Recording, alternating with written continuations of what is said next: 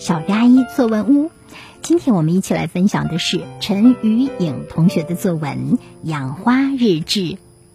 我的妈妈很爱养花，所以我家阳台上呀有清香扑鼻的茉莉花，有艳丽娇美的三角梅，还有优雅迷人的月季花。我最喜欢灯笼花，因为它倒挂在枝头的样子，真像一个一个小灯笼。灯笼花的最上面是大红色的花托，中间的花瓣是紫红色的，一片一片的朝下散开，像一只只小小的蝴蝶在花托下展翅欲飞。花瓣中间是细长的花蕊。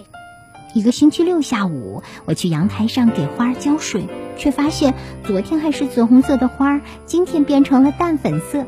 妈妈听到我的叫声，来到阳台。原来呀，妈妈看我喜欢灯笼花，又买了一盆。那原来的那盆呢？妈妈呵呵的笑着说：“你看我的手。”原来妈妈正在给那盆紫红色的灯笼花换土呢。于是我家阳台就有了两盆灯笼花。有一次妈妈去旅行，让我照顾阳台上的花儿，因为我最喜欢灯笼花，我就把灯笼花放在阳台上阳光最充足的地方。结果妈妈回来后狠狠地批评了我，我很不理解，皱着眉头，嘟着嘴，生气地问她原因。妈妈这才告诉我，灯笼花不能放在阳光下，要放在阴凉的地方。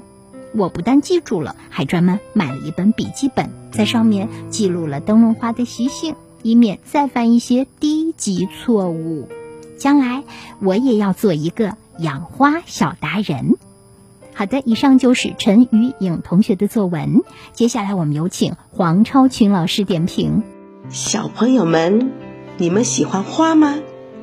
养过花吗？养花不仅可以美化环境，还可以净化心灵。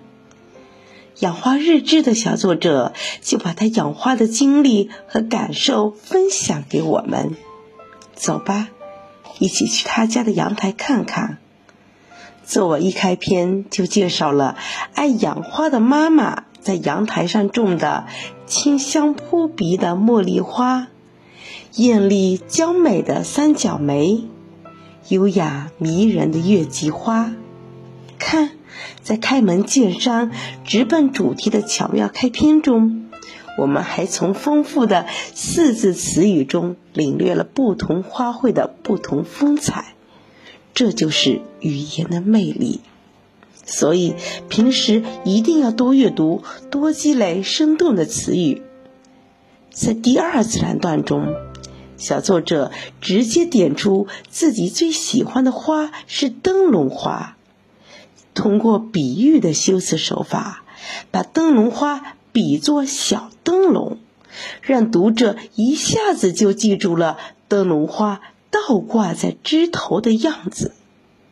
接着，小作者按照一定的顺序描写了灯笼花的花托、花瓣、花蕊，分别通过色彩和形状介绍了这三个部分的特点，更是通过联想，把一个个朝下散开的花瓣。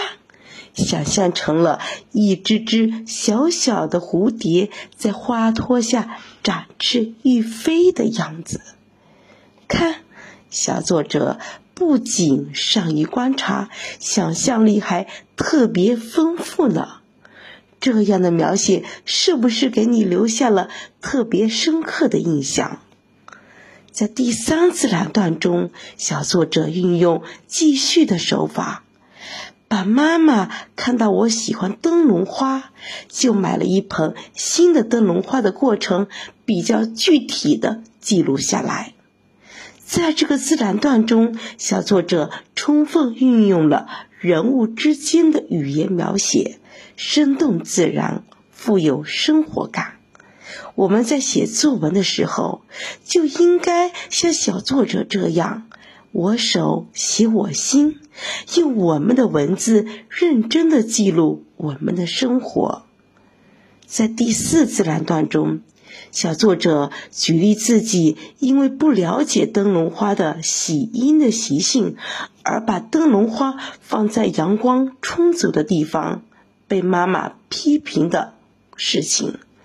在这个过程的描写中，小作者通过皱着眉头、嘟着嘴，生动地描绘了自己的神态，让人感同身受。小作者被妈妈批评时的心情。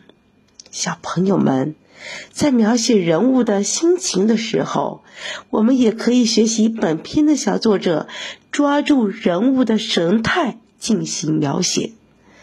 文章的结尾表达了小作者要做养花小达人的决心。全文结构严谨，首尾呼应。美中不足的是，文章所举事例虽温馨，却缺乏新意，亮点。还不够突出。